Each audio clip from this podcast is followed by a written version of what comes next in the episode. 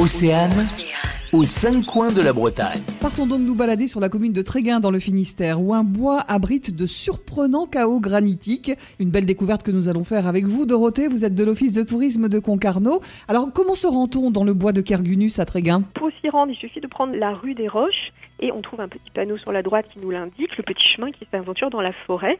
C'est 700 mètres jusqu'à ce qu'on appelle la tête de l'éléphant, qui est un énorme chaos granitique que l'érosion, l'eau a sculpté en forme de tête d'éléphant. Alors on distingue très nettement la trompe, les oreilles. Euh, C'était le terrain de jeu favori des petits enfants de Tréguin autrefois, parce qu'en plus en dessous de cette tête d'éléphant, il y a un magnifique tunnel où on peut vraiment s'amuser.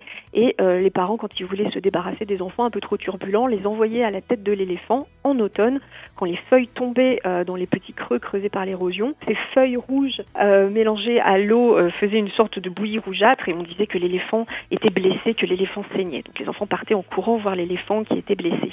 Et un petit peu plus loin, on a aussi un autre chaos qui est en forme de lézard. Moi, je l'appelle aussi le dragon parce que je trouve ça encore plus poétique. Et un peu plus loin, on a un autre chaos granitique énorme lui aussi, que les habitants ont rebaptisé la tête de morse. Donc vous voyez, on a ces animaux pétrifiés dans les bois de Cargunus. On a un auteur du 19e siècle, Jean-Marie Desguinet, qui pensait qu'à l'époque, c'était peut-être des animaux antédiluviens pétrifiés ou des fragments de météores tombés du ciel. Aujourd'hui, on sait que ce sont des chaos granitiques. C'est notre petit Huelgoat à nous, euh, les animaux pétrifiés de Cargunus. Merci Dorothée, c'est une balade que l'on découvre bien évidemment sur le site de l'Office de tourisme de Concarneau. Aux cinq coins de la Bretagne. À retrouver en replay sur oceanfm.com.